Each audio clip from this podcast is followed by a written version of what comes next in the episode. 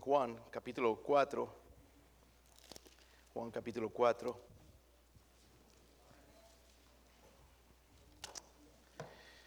Espero que leer le pongan más ganas, hermano, de lo que estaba poniendo. Ok, vamos a adorar al Señor. ¿Sabe? Parte de la adoración, hermano, es escuchar, pero también leer.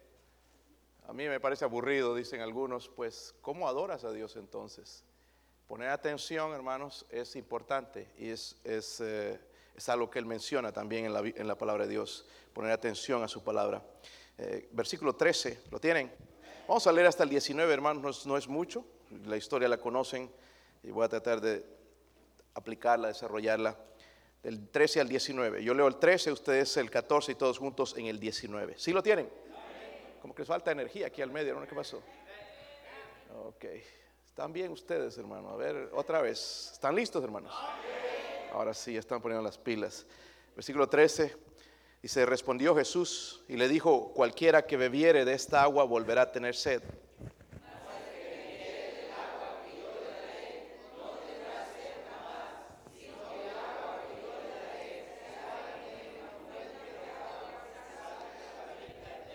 La mujer le dijo, Señor, dame esa agua para que no tenga yo sed, ni venga aquí a sacarla.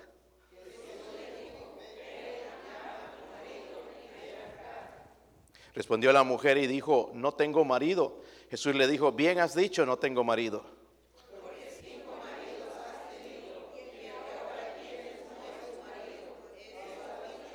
Todos le dijo la mujer, Señor, me parece que tú eres profeta. Padre, ayúdeme, Señor, a predicar su palabra en el poder del Espíritu. Oh Dios, ruego, Señor, en el nombre de Jesucristo, que el Espíritu Santo se mueva en este lugar, nos hable, nos cambie, nos transforme, Señor. Yo sé, hay hermanos, Señor, con cargas, problemas, aflicciones, Señor, alguna necesidad, Dios mío.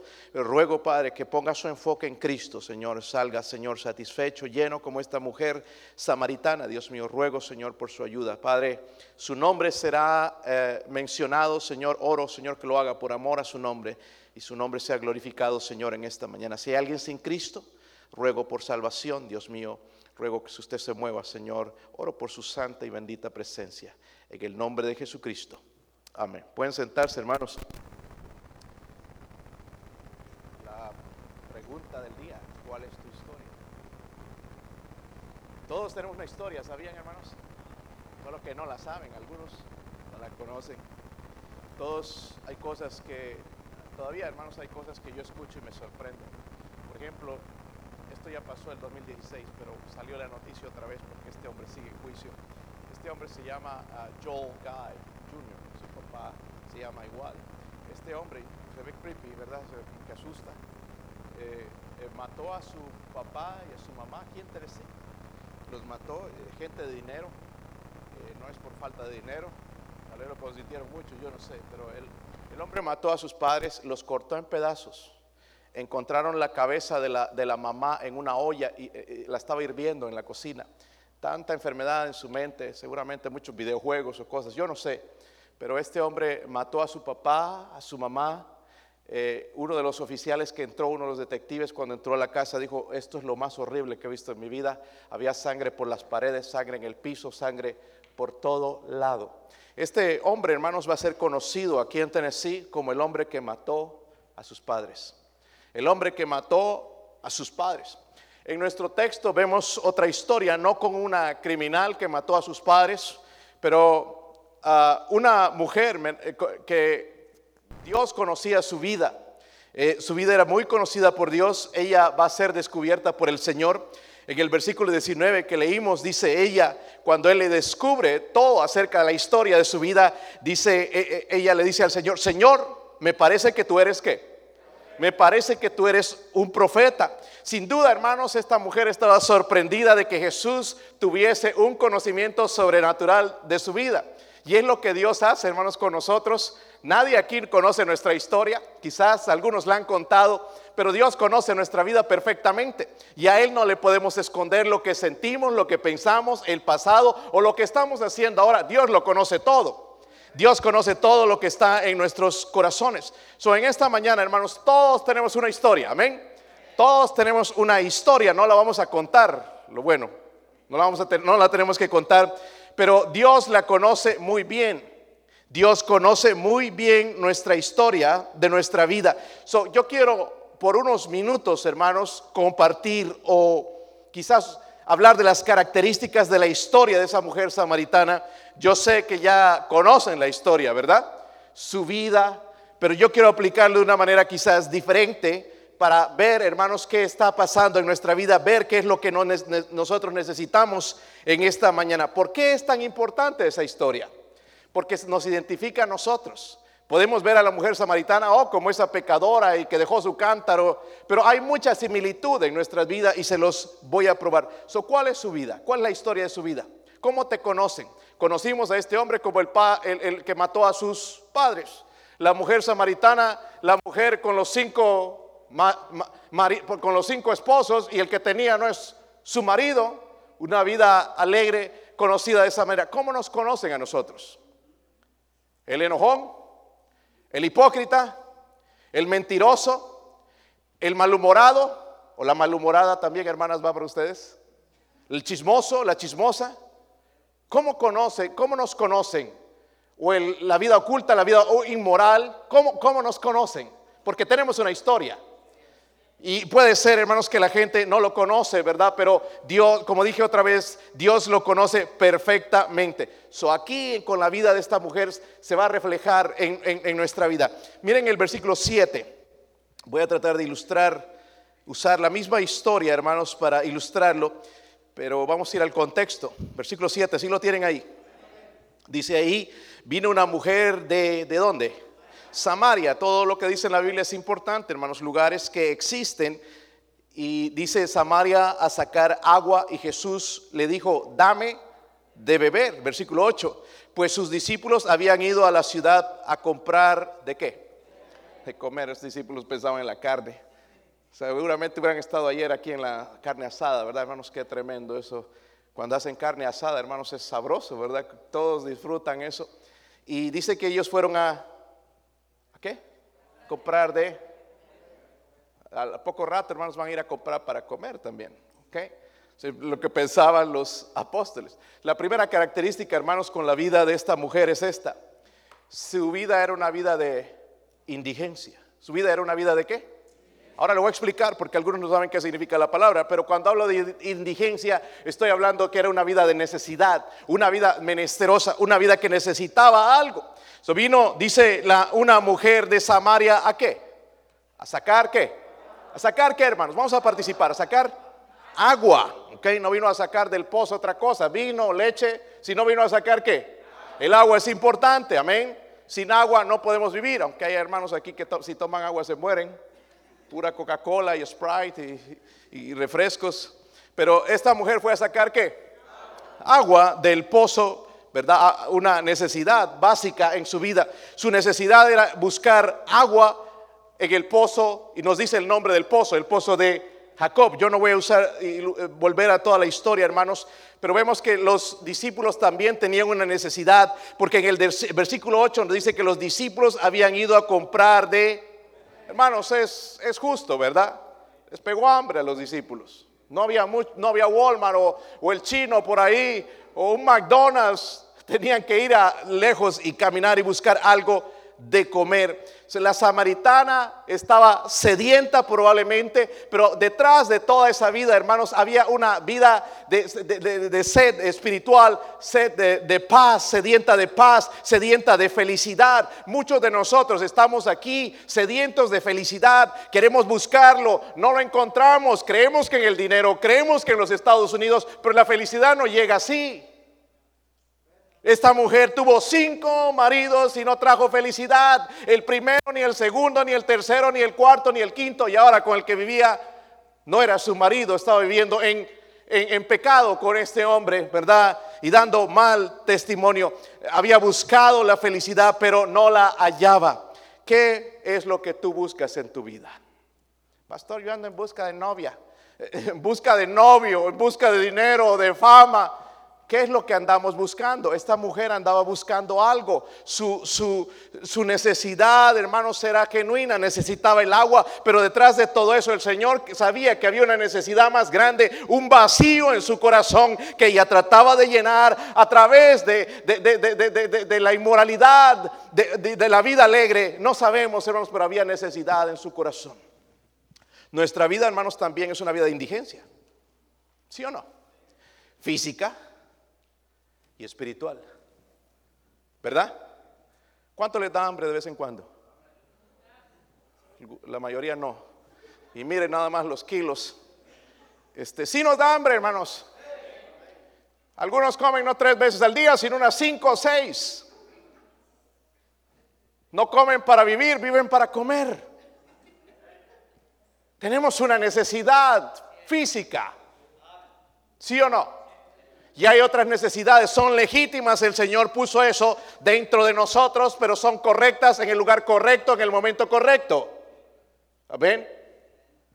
Y hay una necesidad espiritual también, escúchenme bien hermanos, que es la que nosotros dejamos de un lado. Que nos enfocamos más en la carnal porque hay, hay que satisfacer la carne, hay que vivir, hay que, hay que hacer bienes, hay que guardar dinero porque no sabemos lo que bien trae el futuro. Y nos enfocamos todo en la carne cuando lo más importante es lo espiritual. Estaba escuchando, hermanos, el testimonio de Jack Triver, que es el pastor de una iglesia allá en, California. Ya le llevan, hermanos, una multa de 100 mil dólares.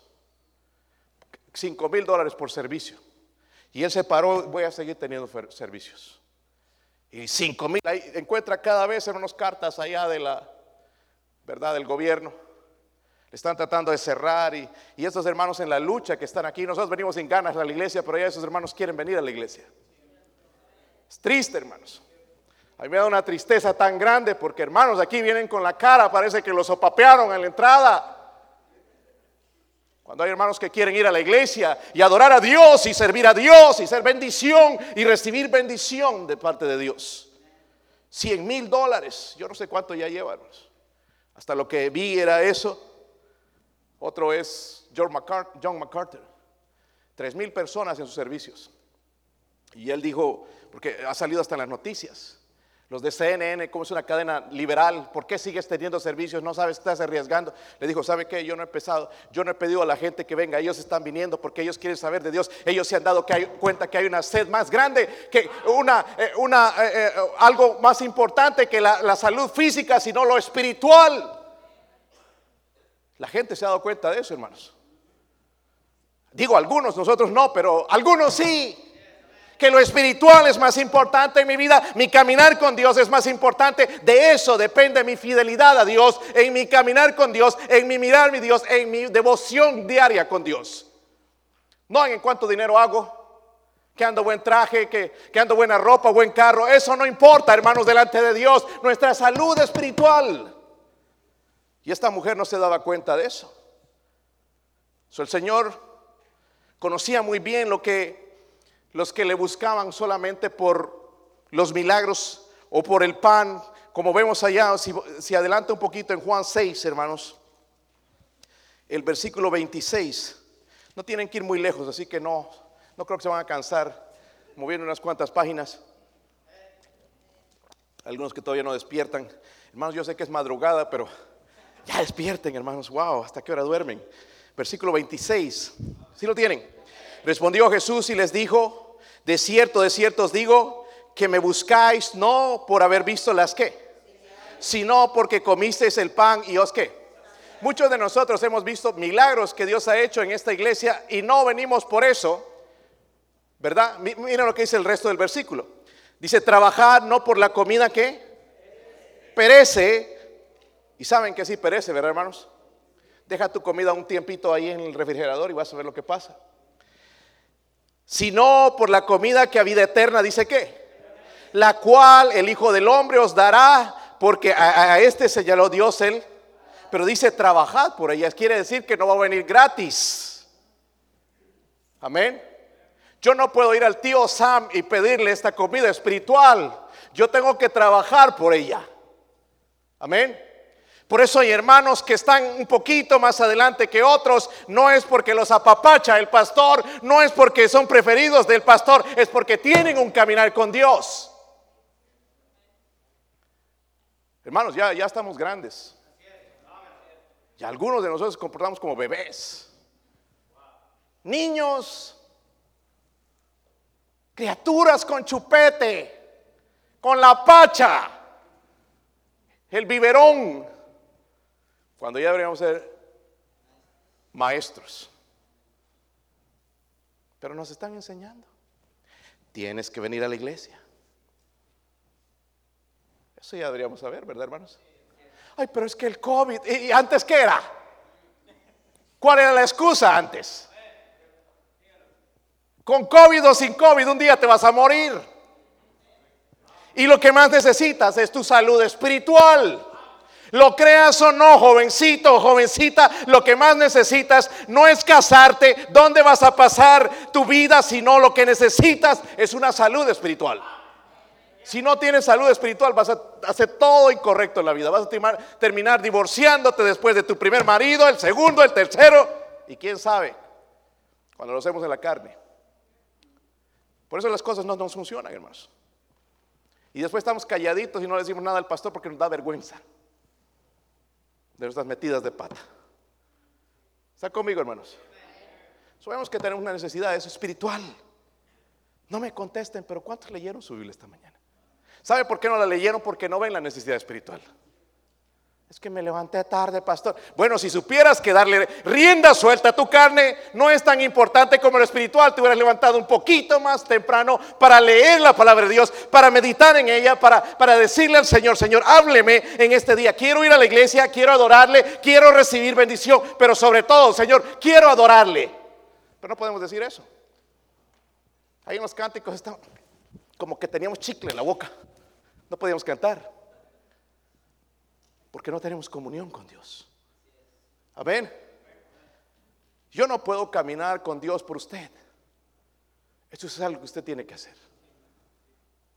Amén. Y ya nos han enseñado cómo, ¿verdad, hermanos? No tengo que buscar un libro, cómo caminar con Dios, hermano. Nada es simple. Busca a Dios. Tienes que llegar al punto, hermanos, de llegar a orar con Dios. No decirle, oh excelentísimo Dios, oh altísimo. No, no. Sino decirle, Padre, ¿cómo estás hoy? Yo estoy necesitado de ti, Señor. Una amistad. Porque Él quiere amistad con nosotros. ¿Sí o no? Todas las oraciones así, todas lujosas, y que nos dejan asombrados y con la boca abierta no pasan ni el techo quizás. Pero una oración de un corazón contrito y humillado, dice Dios, no desprecia. Amén. Pero vamos pretendiendo, Señor, mira cómo oro yo. Merezco todo, Señor. Nuestra necesidad, hermanos, es espiritual. ¿Por qué buscamos a Dios? Pastor, es que yo no quiero que me dé el COVID, yo no quiero que me, me, deporten, yo no quiero que, me vaya mal. Por eso buscamos al Señor. Si estamos buscando al Señor, por eso estamos en el lugar equivocado.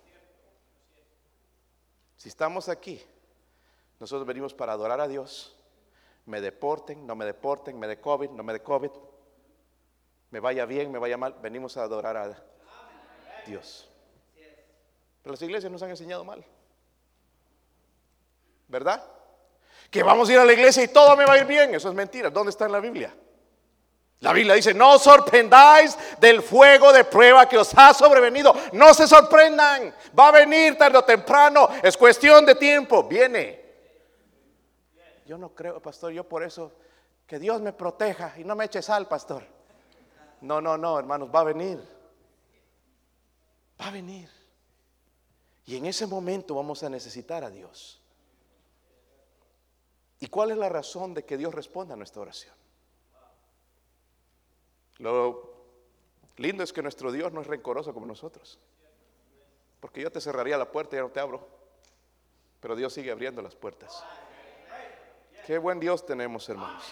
Eso nos debería dar alegría de venir a la casa de Dios. Qué bueno es nuestro Dios. Qué misericordioso es nuestro Dios con nosotros en la manera que nos comportamos con Él, con la frialdad de nuestro corazón. Debemos ser agradecidos con Dios. El Señor, hermano, sabe todo esto. Y aquí había hombres, hermanos, en la Biblia, y solamente quiero mencionar un ejemplo, que dijo, no, no tengo tantas cosas, yo no sé, voy a construir más grande mi industria, ya no sé qué hacer, voy a construir, voy a edificar. Y el Señor después les dijo, necio, esta noche vienen a pedir tu alma. Y lo que has hecho, ¿de quién será? Lo que has provisto, ¿de quién será? Nos afanamos tanto, hermanos. Hay personas, hermanos, que no están preocupadas como yo de cómo voy a pagar las cuentas. Están preocupadas de morirse y no saben a quién dejar el dinero.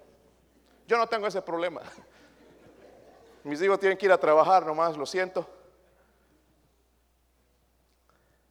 Y para eso tengo que prepararles. Pero quiero dejar lo más importante en sus vidas, lo espiritual. Que sepan que su padre amaba a Cristo. Y que su padre no se fue para siempre, se fue por un tiempo.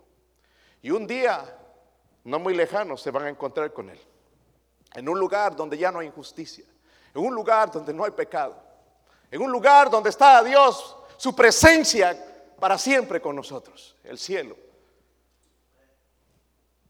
Y le dijo después a los discípulos, ¿qué aprovechará al hombre si ganare todo el mundo?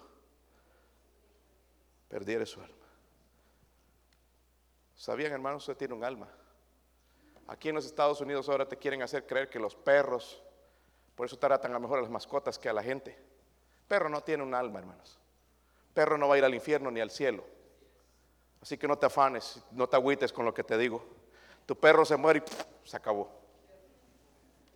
Pero hoy hay, hermanos, esta nueva generación que quieren adorar a los animales y dar una patada a la gente. Un perro es más apreciado que un bebé, un feto en el vientre de su madre. Un perro es un perro, hermanos. Amén. Nada más lea en la Biblia lo que significaba para un judío un perro. No es más importante que un alma, que lo que usted tiene. Eso es por lo cual Dios murió, no solo por los perros o los caballos o los pajaritos. Toda esta gente, hermanos, se enferma. Había un grupo de esta gente que se dedica a eso y, eso pagaban los impuestos. fueron a un chino allá en un estado, no me recuerdo cuál fue. Saben que en el restaurante chino hay la langosta, le llaman, ¿verdad? Tiene las tijeras así. ¿Se llama langosta? Usted le llama lobster, por ahora ya no entienden algunos. Y llegan las patas de cangrejos y todo eso, hermanos, y la gente vuela. Y la langosta es algo caro, parece. Yo no soy muy fanático de eso, pero bueno, la gente le gusta. Entonces llegaron esta gente de protectores de animales, fueron a un chino y, compraron cinco de esas langostas vivas para llevarlas otra vez a su lugar donde pertenecían. Y las enviaron en avión, imagínense, ni nosotros ahí en bicicleta, en burro, pero las langostas en avión, primera clase, con el impuesto de la gente. Y las instituciones abortando bebés. Y nadie dice nada acerca de eso. Nuestra necesidad, hermanos, es espiritual. Algunos están aguitados porque ya el perro, y mi perro, yo pensé que se iba al cielo conmigo. Asegúrate que tú vas a ir al cielo. ¿Qué te preocupas del perro? Perro se muere y listo. Adiós. Pero tú vas a vivir la eternidad. Y dice, de por eso el Señor menciona, ¿de qué le vale al hombre que ganare todo el mundo y perdiere qué? Porque lo más valioso, hermano, no es tener millones de dólares en el banco y ser supermillonario, sino el alma y donde ésta va a pasar la eternidad. ¿Qué recompensa dará el hombre por su alma? ¿Cuál es la historia? ¿Cuál es la historia de su vida en cuanto a lo material? ¿Cuál es la historia o la búsqueda espiritual? ¿Qué es lo que buscas en esta vida? ¿Lo material? ¿Lo sensual? Cuando lo espiritual debería estar antes. Por eso algunos se aburren en el servicio. Y yo me doy cuenta, hermanos. Venme a preguntar nada más, ¿qué opina, pastor? ¿Qué es lo que yo busco? Pues, hermanito, lo siento, pero tú lo carnal. Ya estás por dormir en el servicio. Nunca dices amén, nunca cantas. No me digas que buscas lo espiritual. Y es nuestra necesidad más grande. Lo espiritual, hermanos.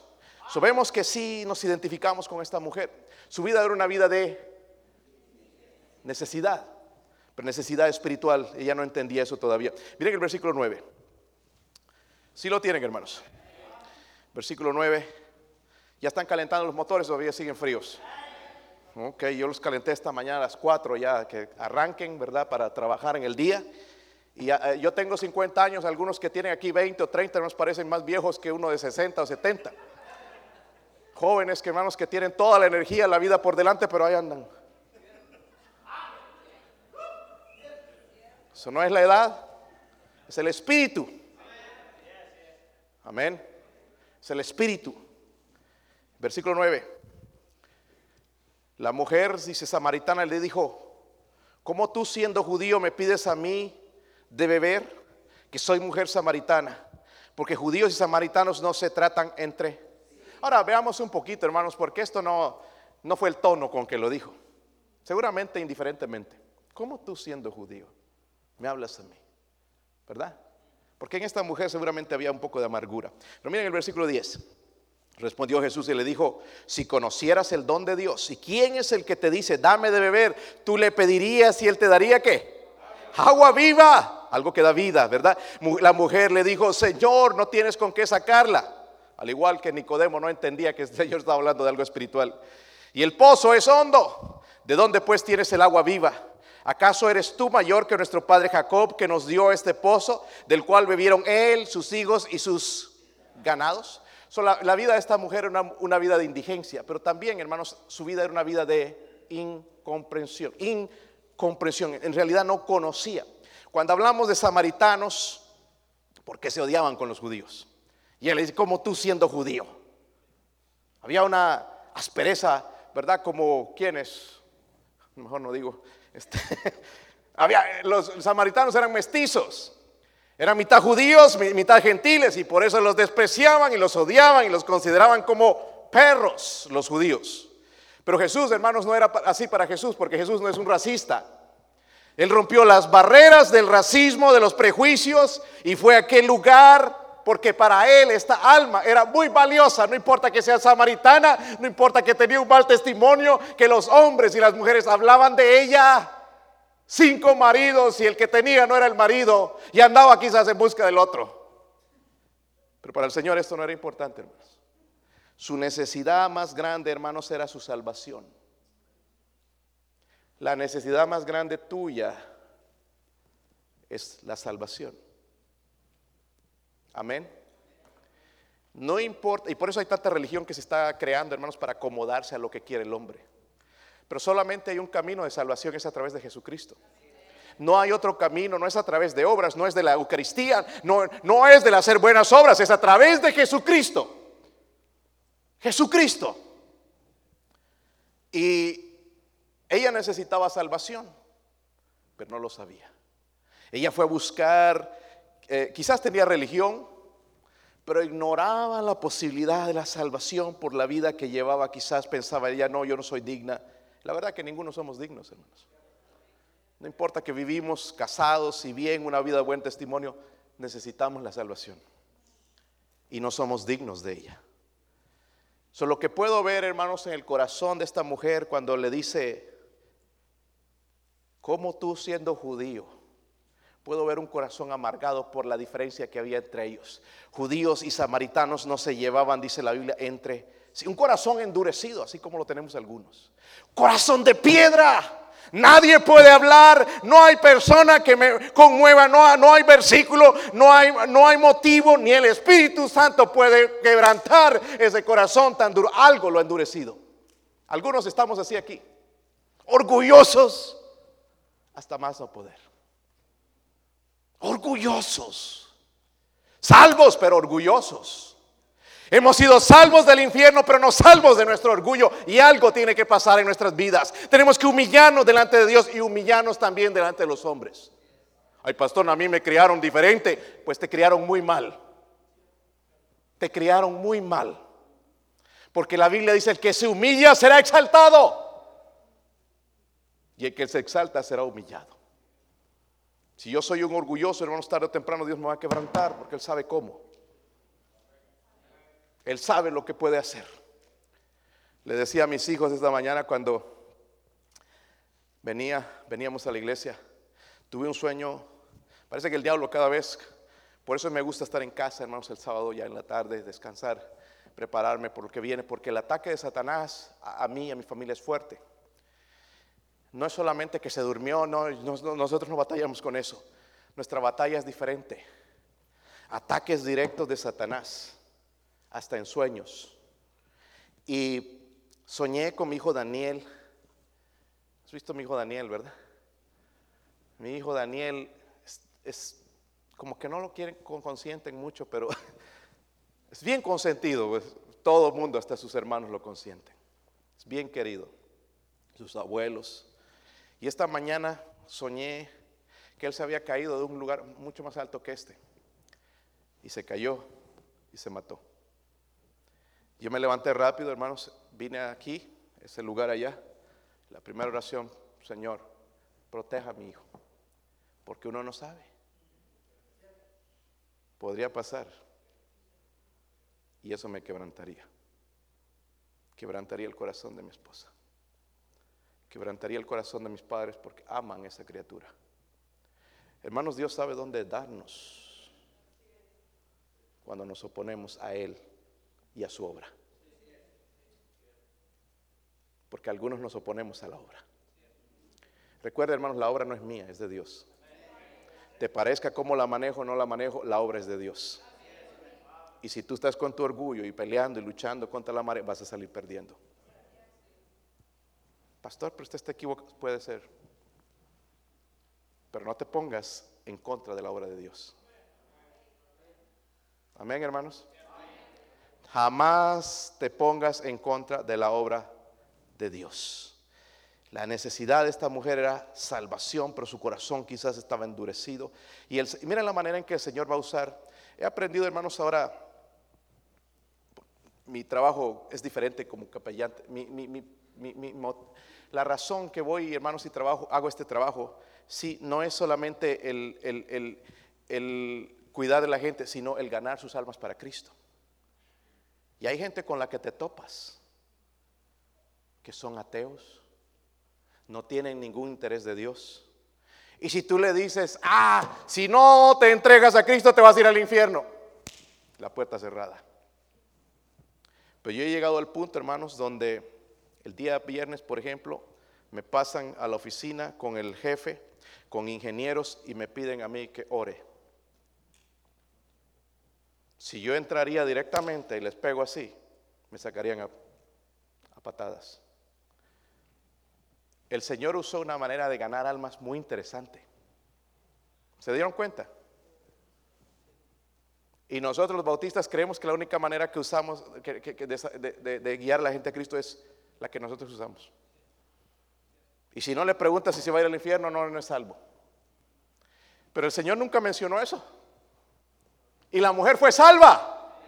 Gloria a Dios. Un día lo vamos a ver en el cielo. Vamos a platicar con la mujer samaritana. Ya no de sus cinco maridos o del novio. Vamos a hablar del Salvador, de la fuente de agua viva. Pero el problema, hermanos, no podemos hablar de esas cosas si no conocemos a Dios. Comenzó la conversación el Señor con ella para satisfacer la sed que ella necesitaba, hermanos. Sí, ella fue por lo físico, pero él iba a tratarlo espiritual. ¿Están conmigo, hermanos? Gracias por su atención. Pero noten lo que el Señor va a hacer, hermanos, y esta es una buena manera de guiar almas a Cristo. Pensar en esto cuando vamos a hablar a alguien de Cristo, especial, especialmente alguien que es duro de corazón.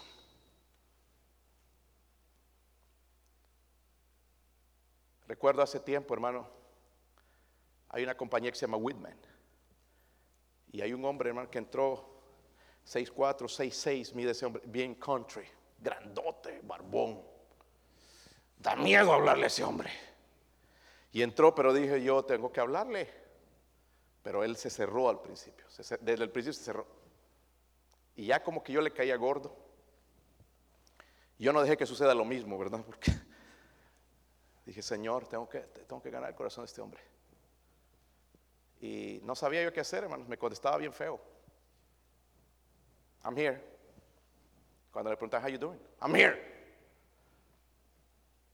Y como que me veía ahí, no tiene nada que hacer. Y estaba pensando, Señor, lo que tengo que hacer es ganarme a este hombre para Cristo. Y él dice que yo no tengo nada que hacer. Hasta que un día, hermanos, fue y le compré un sausage biscuit. Se abrió la puerta. Desde ahí ya me empezó a hablar. La cosa, hermanos, es que lo corrieron del trabajo. ¿Y saben dónde fue a parar? En la otra compañía donde yo trabajo. Y ya lo veía ahí otra vez, enojado. Y la, razón, hermanos, es que tenía problemas con su esposa. ¿Cuántos tienen problemas con su esposa? No levante la mano. Este, ah, está enojón. La razón, quizás por lo que andan enojones algunos hermanos, es por esa. Y yo no sabía nada hasta que ya, pues, el otro día, hermanos, el hombre se enojó tanto de que uno de los managers fuera a inspeccionar el área donde él trabaja. Se regresó a la compañía y dijo, I'm quit. Salió enojado. Y yo mirando allá, ¿qué pasó? Ya me explicaron todo que su esposa estuvo en el hospital, que tiene problemas en matrimonio. Y, la cosa, hermanos, voy el jueves a Whitman y otra vez estaba ahí. ¿Sabe qué? El dueño le había llamado, ¿sabe? La última vez que lo corrí, yo creo que no mostré gracia. Él es cristiano. No mostré gracia y lo, lo llamé y lo... Mire cómo el Señor está trabajando. Pero lo vi, hermanos, diferente, todo sucio. No nunca lo había visto así. Mugrosos sus pantalones, él no los lava en quién sabe cuántos meses. Y el dueño me dijo es que lo corrieron de, de la casa, no puede pagar la renta, tiene muchas cuentas. Y me dio mucha pena, hermanos, y yo me puse a llorar en ese momento cuando yo lo vi. Y el Señor puso en mi corazón, ve, saca 100 dólares del banco y dale. Fui y saqué 100 dólares del banco. Ya le dije a mi esposa, por si acaso, este, lo puse en un sobre en blanco, le dije al dueño, dale esto, dale esto, cuando, cuando, pero que no sepa quién se lo dio. Seguramente él va a pensar que yo fui, porque yo estoy hablando con él antes. Yo tengo problemas económicos y he ido a las iglesias para pedir ayuda. Yo estaba calladito, porque no vaya a venir a pedir dinero. Y, ah, yo hice mi parte. Estoy anticipando, hermanos, ir el otro jueves, que se abra y mostrarle lo que Él necesita, porque lo que Él necesita no es dinero para pagar las cuentas, lo que Él necesita es a Cristo. Él necesita una relación, y no importa lo grandote que sea, hermanos, Dios lo ama. Dios lo ama. Lo vi, hermanos, que no tiene dinero allá para pagar la renta, pero tenía cigarrillos. Está enviciado seguramente, seguro toma cerveza, pero necesita a Cristo. No podemos darle una patada, hacerle un lado doy gracias a Dios por ese patrón que lo volvió, a llamar, porque Dios quiere algo con ese hombre, está como la mujer samaritana. Él no entiende, no comprende, hermanos, que su necesidad es Dios. Y, y, lo que quiero, hermanos, a través de esto es mostrarle que Dios tiene que despertar una curiosidad de Dios en él. Yo no puedo. Miren el versículo 10 otra vez. Miren la táctica que el Señor usó, hermanos, qué bueno si aprendiéramos a usar, hablar de esta manera. No con las mismas palabras, pero entender Dice, si conocieras que el don de Dios. hablando de curiosidad, él quería despertar la curiosidad, ¿verdad? ¿En cuanto a qué? En cuanto a las cosas de Dios. Algunos aquí no tenemos interés en las cosas de Dios, puro juego, teléfonos, tecnología, las redes sociales, el Facebook, pero no tenemos interés en las cosas de Dios. Dios tiene que despertar. Si supieras el don de Dios, hermanito. Si supieras el don de Dios. Si supieras el don de Dios, si lo conocieras, despertaría otra, otra hambre, de espiritual en tu vida. Versículo 10 también dice, ¿y quién es el que te? ¿Están ahí, hermanos? ¿Y quién es el que te? Lo que trató, hermanos, es mostrarle de quién es Jesús. ¿Tú sabes quién es Jesús? Oh, pastor, es el Salvador. De verdad que Él te ha salvado. Si Él te ha salvado, también sabes que Él es santo. Y si Él es santo, sabes que ha preparado un lugar en el cielo para ti, para que ya no vivas para este mundo, sino vivas para Él. Pastor, pero hay que vivir para comer y hacer cosas. Sí, pero tú le centras todo en eso.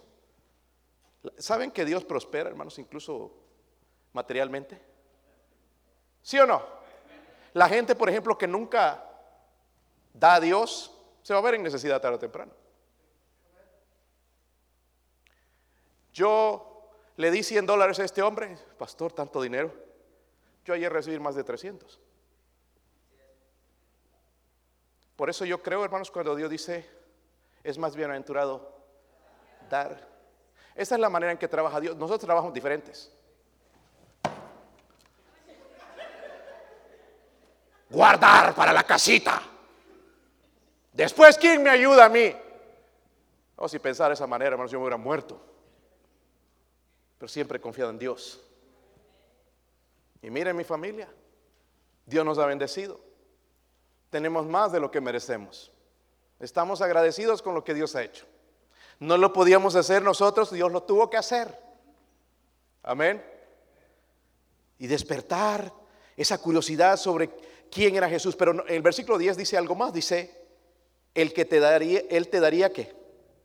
Están ahí, hermanos. Versículo 10. Él te daría, en la última parte dice, Él te daría agua viva. Quería despertar la curiosidad, hermanos, de lo que Jesús puede hacer. ¿Sabe que Jesús puede cambiar nuestra vida, el rumbo de nuestra vida? No importa cuál es nuestra historia, somos despreciados, somos hechos a un lado, hemos metido la pata tantas veces, pero Dios puede hacer grandes cosas a través de nosotros. Yo le decía ayer en una oración, Señor, usted prometió en su palabra que mayores obras.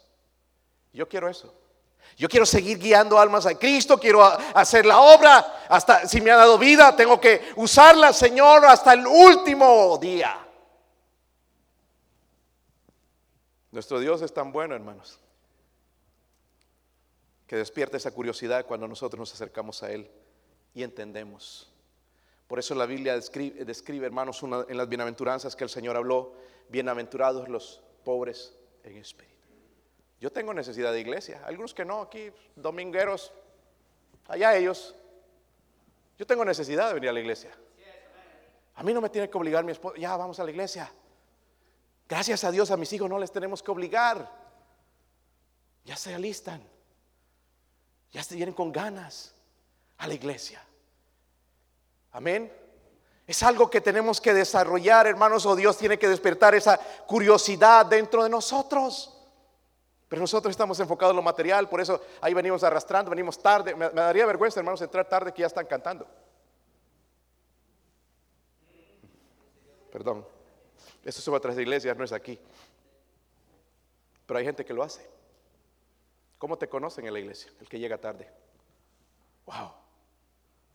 Y no conocen más cosas. Todos tenemos una historia, ¿verdad, hermanos? ¿Sí o no, hermanos? hermanos, Dios la conoce. Esta mujer no podía decir cuando el Señor decía, yo soy el buen pastor y conozco mis ovejas y las mías me conocen. Ella no tenía conocimiento de quién era Jesús.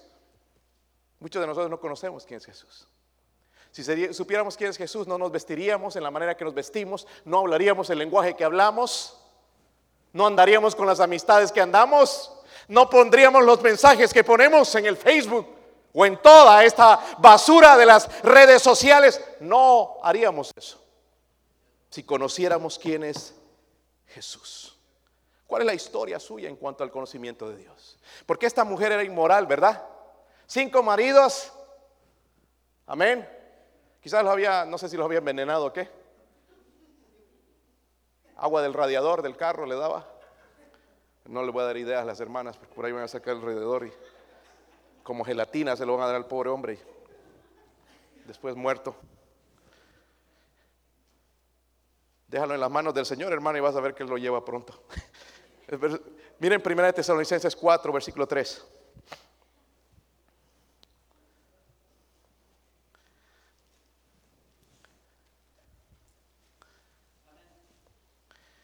Dice, pues la voluntad de Dios es vuestra qué. Hermanos, eh, eh, estaba escuchando la historia el otro día de Bob Jones Sr.,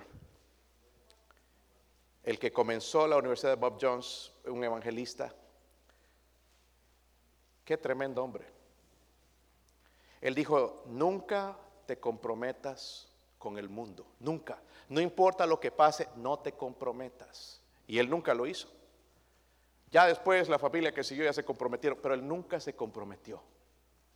Miren nada más los cristianos hoy en día, música del mundo, se visten como mundanos. ¿Sí o no? las películas que miran, hermanos, y rentan. Yo, hermanos, ese Netflix lo teníamos por un tiempo, pero empecé a investigar y, wow, qué basura.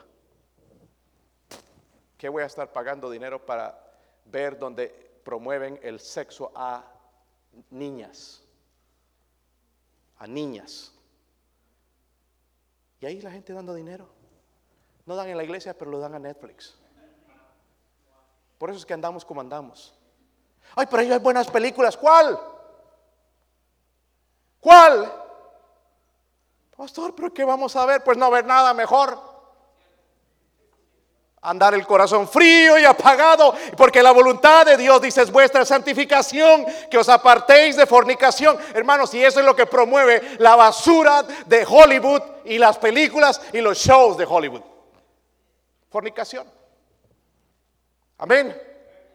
algunos no les menciona que les gusta que mencione esto, pero quizás es porque andan ahí. Dice cada que cada uno de vosotros sepa tener a su propia esposa en qué? Santidad y dos palabras. No andar pensando con, ay, si fuera yo esposo de Jennifer López. Pensando y soñando con otra. Y dice la Biblia, hermanos, que nosotros como hombres, dice que debemos tener nuestra esposa en santidad y no en pasión de qué? Concupiscencia, como los gentiles que no conocen a Dios. ¿Cuánto cristiano con malas relaciones con su esposa, pensando en otra, pensando en su pasado. Qué vergüenza, ¿verdad, hermanos? todos tenemos una historia. ¿Sí o no? Todos tenemos una historia, hermanos. Lo bueno es que no la tenemos que contar. Mira el versículo 16. Ya vamos a ir aterrizando, hermanos, pero algunos todavía ni siquiera han despegado. No sé cómo le van a hacer en el aterrizaje, creo que van a caer de trompa. Versículo 16. ¿Están ahí, hermanos? Jesús le dijo, ve llama a tu marido y ven acá. Respondió la mujer y dijo, Señor, no tengo marido. Jesús le dijo, bien has dicho, no tengo marido. Porque cinco maridos has tenido y el que ahora tienes no es tu marido. Esto has dicho con... Sabemos, hermanos, su vida era una vida de indigencia, de necesidad, de incomprensión. No conocía a Dios, no conocía quién era el que estaba ofreciendo esa agua de vida, pero también su vida es una vida de, ¿de qué? miren lo que hace el Señor, hermanos, porque cuando le dijo ella, Señor, dame esa agua, pero ella estaba pensando en lo física, para que no vuelva a sacarla, dame esa agua. Y él dijo, ve llama a tu marido. ¿Acaso el Señor no sabía esto? Hermanos, para que una persona sea salva tiene que entender su pecado. Si no entiendes el pecado, no eres salvo porque tiene que haber arrepentimiento del pecado.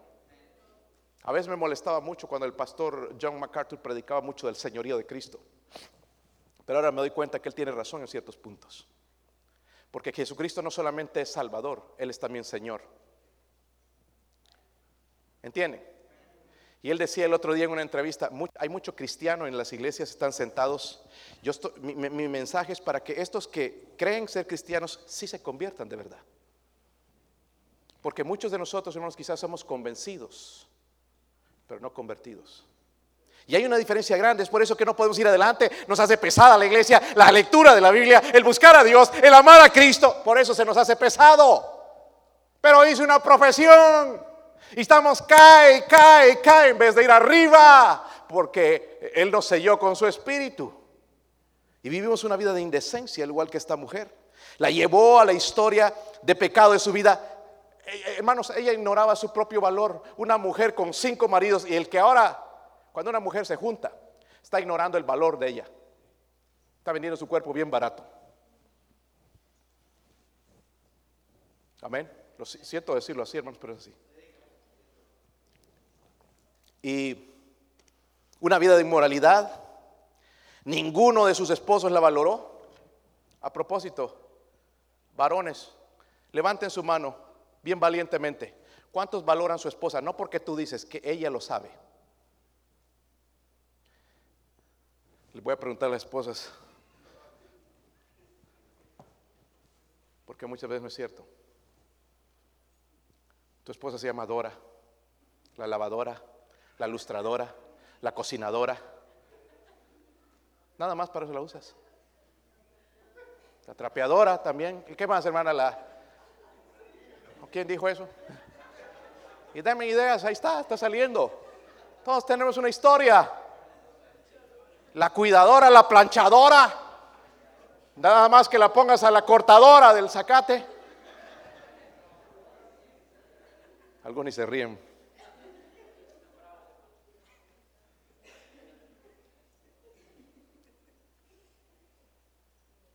Pues tenemos que empezar a valorarlas. Porque ella, hermano, se casó contigo. Número uno, mire el primer error que cometió. Qué desgracia para esa pobre mujer. Mire el sufrimiento y debemos agradecer eso, que se casó con lo que se... Yo pienso así, hermanos. Yo pienso que no merezco a mi esposa. ¿Qué piensa usted, hermano?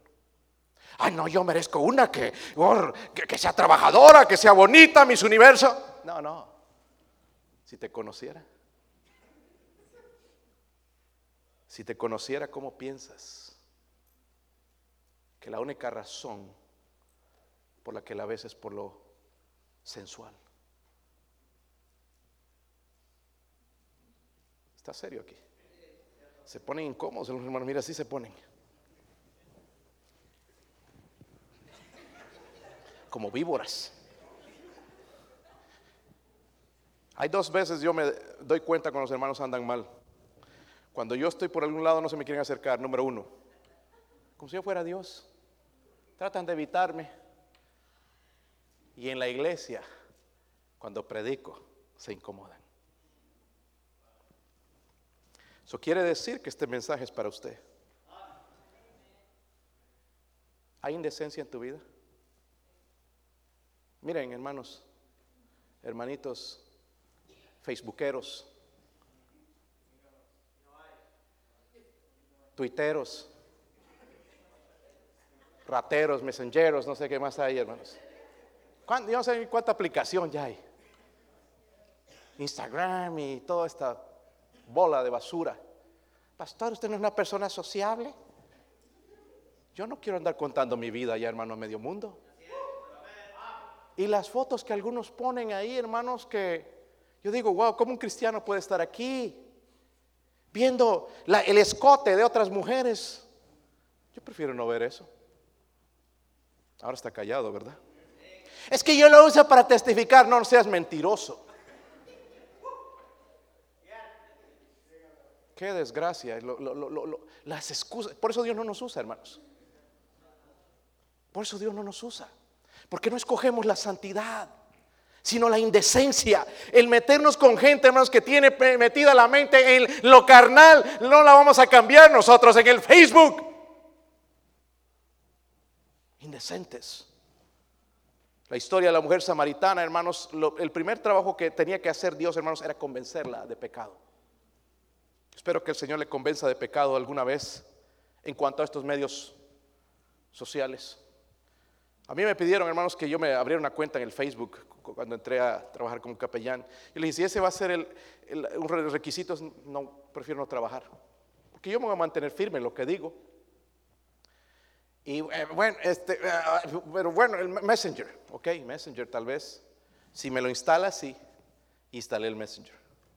Porque yo no quiero, hermanos, que estén conociendo mi vida. Amén. Hay personas, hermanos, que solamente quieren hacer mal a, través de las redes sociales. Y averiguar y cómo está tu vida y meterte en tu vida y, ay no, y usted ya no saluda, por qué, porque es cristiano. Y yo no quiero responder carnalmente. Ahí es donde nos volvemos carnales. Porque nos dicen algo malo, feo, hieren nuestra conciencia, blasfeman a nuestro Dios y queremos saltar y defender y no podemos. Porque esa gente anda metida en eso todo el tiempo, hermanos. ¿Sí o no?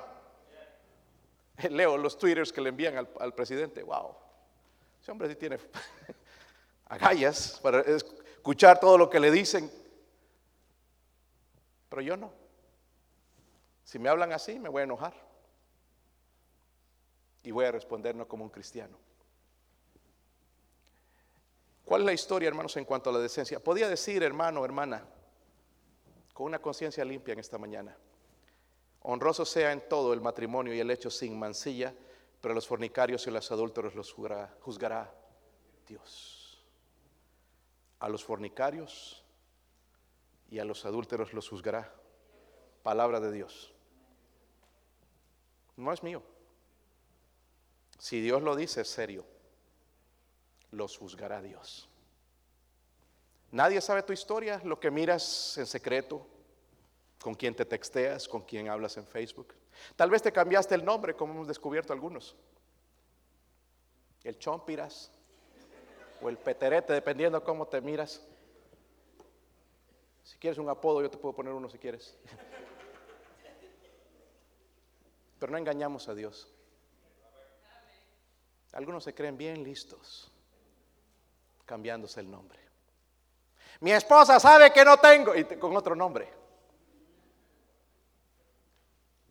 El sinvergüenza o la sinvergüenza. Porque hay mujeres también que se prestan para lo mismo.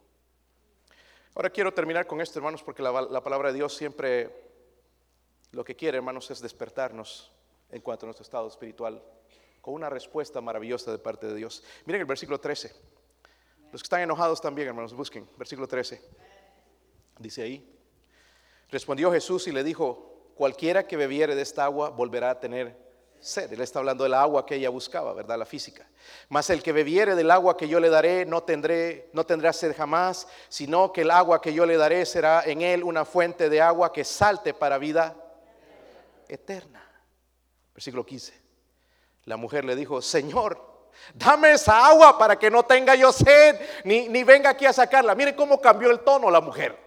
De, como tú siendo judío me hablas a mí, siendo samaritana. Ahora, Señor, dame esa agua. Ojalá que habláramos con las personas que llamamos a Cristo y nos dirían así, deseando el agua espiritual. No, pero tenemos que forzarlos. su vida, hermanos, por último, su vida era una vida que importada. So, yo dejé, hermanos, estos versículos para el, al final con un propósito. Porque dice el Señor en el versículo 4, miren el versículo 4, hermanos, hablando de Cristo, nos menciona todo el, el, el, el, camino que él llevó, pero aquí dice en el versículo 4, dice, le era necesario que los judíos nunca pasaban por Samaria, se iban a dar la vuelta. Era más lejos la, vuelta, hermanos, pero ellos por no enfrentarse, como algunos hermanos aquí que se van por otra puerta para no ver al hermano o al pastor, se van por otra, e, ellos iban por el otro lado entonces a dar una tremenda vuelta para no tener que tocar o hablar con los samaritanos. Pero el Señor dijo que le era qué? Le era qué? Necesario. Hermanos, la mujer samaritana no tenía objetivos en su vida, nada más ir a sacar agua y si iba mal con este hombre, buscar otro hombre y si iba mal con este, buscar otro, ya todo el pueblo. Y no había nada de felicidad. Buscaba felicidad, pero no la encontraba en los hombres. Hasta que llegó Cristo. ¿Han conocido, hermanos, una mujer así de mala fama? Yo sí. ¿Verdad? ¿Saben por qué fue al pozo a, mediodía? Porque no había nadie.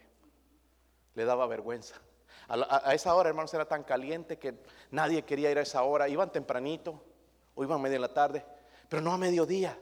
Y el Señor sabía qué hora esta mujer iba a ir a ese lugar, porque Él estaba interesado en esta vida. No importa lo que, lo que la llamaban la sociedad, lo que se burlaban las mujeres y los hombres incluso. Pero el Señor, para el Señor era una alma importante. Su vida era importante para el Señor Jesús. Miren el versículo 14, hermanos, que leímos. Encontró vida, fue por algo físico, pero encontró algo espiritual, algo que despertó su sed. A propósito, hermanos, después al final de la historia, yo no voy a ir para allá, pero vamos a ver esta mujer después de que fue salva, fue a hablar al pueblo, dejó su cántaro y fue al pueblo y les habló a los hombres. Muchos se convirtieron ya porque sí había dado, había habido una transformación, una salvación. Y eso pasa, hermanos, con una persona salva. No se puede callar. Algo ha pasado. He conocido al Salvador. Quiero que tú lo conozcas. Quiero que vengas. No nos quedamos egoístas, ¿verdad, hermanos? Que nadie lo sepa. Se van a reír de mí. Queremos que lo sepan. Mire el versículo 14 cuando el Señor le dice, el que bebiere del agua que yo le daré, dice que no tendrá sed jamás. ¿Acaso no es algo mejor? Hermanos, yo necesito el agua aquí porque hablo tanto y me da sed. Pero hay una agua, es el agua espiritual. Y lo espiritual, hermanos, lo cual es mucho más importante para nosotros. Dice ahí, no tendrá sed jamás, sino que el agua que yo le daré será una fuente de agua que salte para... Ahora, escúcheme, hermanos, voy a cerrar pronto. No importa que tu vida ha sido una historia de inmoralidad, porque muchos tenemos ese testimonio. Inmoralidad. ¿Sí o no? Tenemos que reconocerlo. Quizás algunos siguen inmoralidad. Pero fue una vida de inmoralidad, quizás tu vida ignorancia, indiferencia, orgullo, no importa lo que fue. La Biblia dice ahí, hermanos, dice en, Primera de Juan capítulo 3, versículo 1, mirar cuál amor nos ha dado el Padre para que seamos llamados hijos de Dios. Por esto el mundo no nos conoce porque no le conoció a Él. Amados, ahora, ahora, ahora somos hijos de Dios. Ahora somos hijos de Dios. Somos importantes para Dios. Antes éramos religiosos y perdidos, pero ahora somos hijos de Dios. Me gusta mucho, hermanos, la historia también. Allá en Romanos 5, no tienen que buscarlo. Pero es interesante, hermanos, viendo todo lo que ha sucedido en nuestras vidas, abundancia de pecado, porque es lo que ha pasado en nuestras vidas, ¿verdad? Y no solamente la inmoralidad, sino la indiferencia, las cosas que hacíamos, las borracheras y, cosas, quizás algunas drogas, las cosas malas que hacíamos y todo el pecado y todo eso, hermanos, y, abrumados con el pecado. Hay una persona ahorita que estoy pensando en él, incluso ayer me mandaron un texto, ora por fulano porque está quebrantado con una relación que tuvo y la rompió. Hermanos, y ese muchacho está como este micrófono, un huesito, usando drogas, emborrachándose por una mujer que lo dejó y, está ahí matando su vida. Y entonces, y, pero él no se abre a mí todavía. Y estoy esperando, estoy orando que abra la oportunidad, abra su corazón y deje entrar si yo sé lo que tú sientes, pero sabes que hay algo que tú necesitas, poner el fundamento correcto, poner a Cristo y ese dolor va a seguir por un tiempo, pero se va a ir porque algo mejor va a venir a, tu vida. Un amor verdadero, un amor que no te abandona, es el amor de Cristo.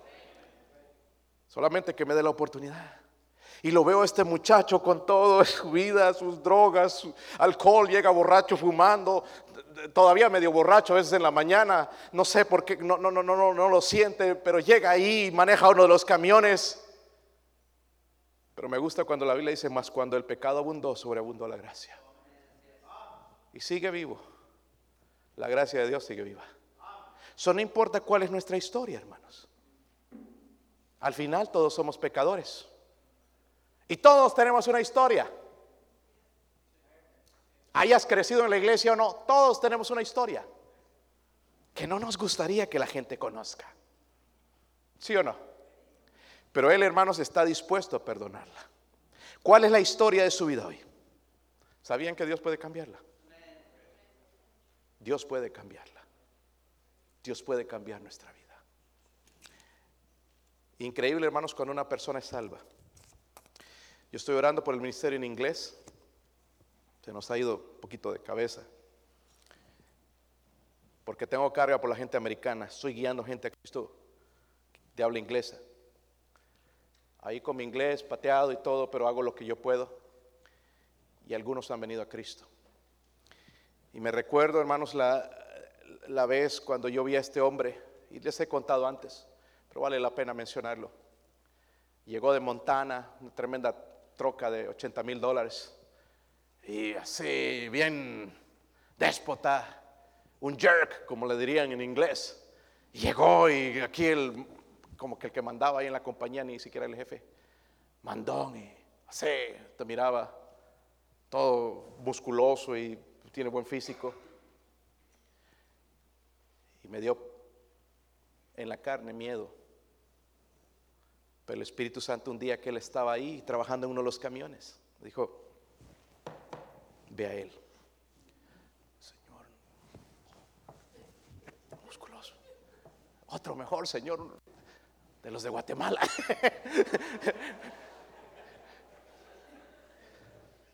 No, no, ve a Joshua. Y uno no puede pelear con el Señor. Fui allá. Pues no sé, Señor, si me va a escuchar, pero tú lo conoces. Y, le empecé a hablar, hermano, si no sé cómo, pero cambié la, conversación, hablar de su familia y empezó a llorar. Ese hombre prepotente, duro, me empezó a contar los problemas con su esposa, problemas económicos. Se abrió así completamente. Yo lo escuché por media hora. El jefe venía, el patrón, le dije, ¿me, puedes dar unos unos minutos, está por recibir a Cristo. Sí, sí, yo le digo al, al jefe de mecánicos y, bueno, y arreglaron todo, hermanos, ya me preparó el lugar, todo ahí afuera, y empecé a testificarle. Le escuché, pero después le habló, ¿sabes qué? Hay alguien que te puede dar agua, de vida. Lo que Dios está haciendo te está llamando. Él puede cambiar tu vida. Él es lo que tú necesitas. No más dinero, no, no, va, a trabajar a las tres, hermano, ahí a este lugar. Y gana buen dinero, pero no le alcanza. Y lo que tú necesitas es a Cristo. Se puso- me dijo, me dijo, ¿qué tengo que hacer? Me gusta cuando dicen eso por sí solos. Entonces, vamos a buscar un lugar aquí, Joshua, porque mira, aquí están, nos pueden, nos van a ver. ¿Qué tal si nos vamos allá atrás? Ya había guiado a alguien atrás, atrás de las oficinas, allá, na- nadie llega ahí. Vámonos allá. Sí, vamos. Y empecé, le, mencioné- le, pregunté otra vez, ¿quieres recibir a Cristo? Sí. ¿Te, animas a poner, humillarte y ponerte de rodillas? Sí. Se puso de rodillas. Le dije, ¿puedes hacer una oración tú pidiéndole al Señor que te salve? Y oró en sus palabras, hermanos, le pidió al Señor que lo salvara. ¿Quieres asegurarte? Y oré con él, oramos, se levantó. Ya lágrimas salían de su corazón, pero no lágrimas del, de- de- de- del pecado o de lo que estaba sucediendo, lágrimas de alegría. Y me dijo, gracias. Hermanos, ahora voy y es la primera persona que busca. Cuando estaba enfermo me texteó, estoy orando por ti. Una persona que era inconversa. Dios cambia. vi- Él tiene una historia. Y ya me la contó y me empezó a abrir, y empezó a abrir su corazón, su historia. Qué historia más terrible. Nosotros no la aceptaríamos, pero para el Señor es querido, es un alma que Él ama. Y todos sus pecados fueron borrados. Y es una nueva criatura. Un día va a venir para acá, ustedes lo van a conocer. Es mi hermano en Cristo.